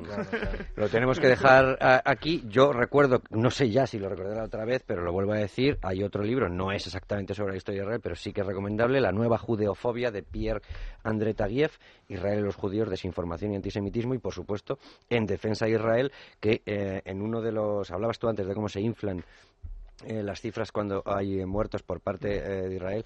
Eh, artículo que, vamos, absolutamente recomendable de Gabriel Albiac en esta aportación en la que habla de Jenin y lo que realmente fue Jenin.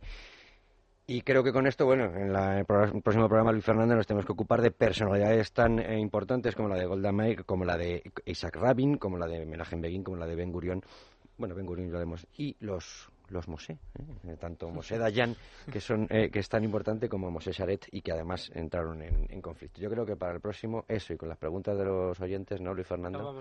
Y si se te cura constipado ya, Verdi con asas. Hasta entonces, amigos. Debates en libertad. Es radio.